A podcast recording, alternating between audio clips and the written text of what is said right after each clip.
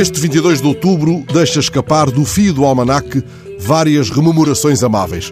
Foi no outro 22 de outubro que abriu portas o Jamaica, cujo primeiro DJ, Mário Dias, aquele que acendeu palavras na mais fraternal e comunicativa gaguez da rádio, virou do avesso as noites de Lisboa.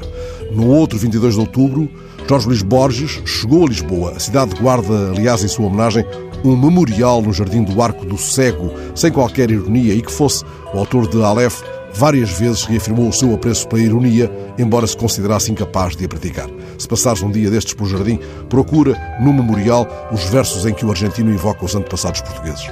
Mas um outro 22 de outubro, o de 45, fica ligado à criação da PIDE.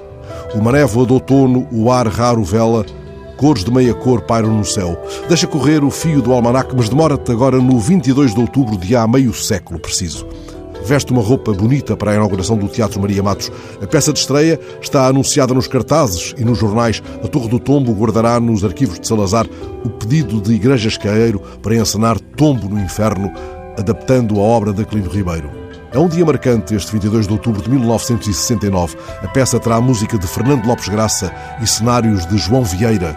No palco do Novo Teatro, Rui Furtado, Adelaide João, Cremilda Gil, Costa Ferreira, Elvira Velez. Folheio o Diário de Lisboa desse dia e o jornal chama para a Casa da Comédia, que mantém em cena, no Teatro de Bolso das Janelas Verdes, a peça em um ato de José Régio, Mário ou eu próprio, o outro.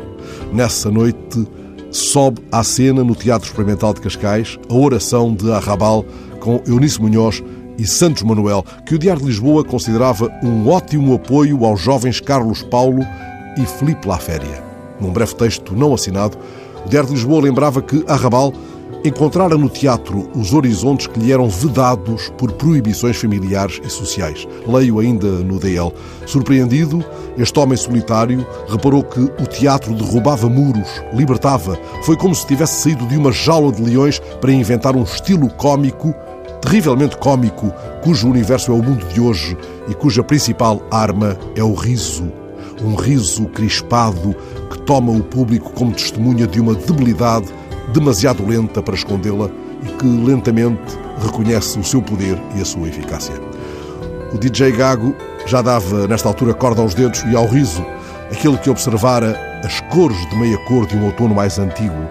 Vaticinar também, amanhã, se estiver um dia igual, mas se for outro, porque é amanhã, terei outra verdade universal e será como esta.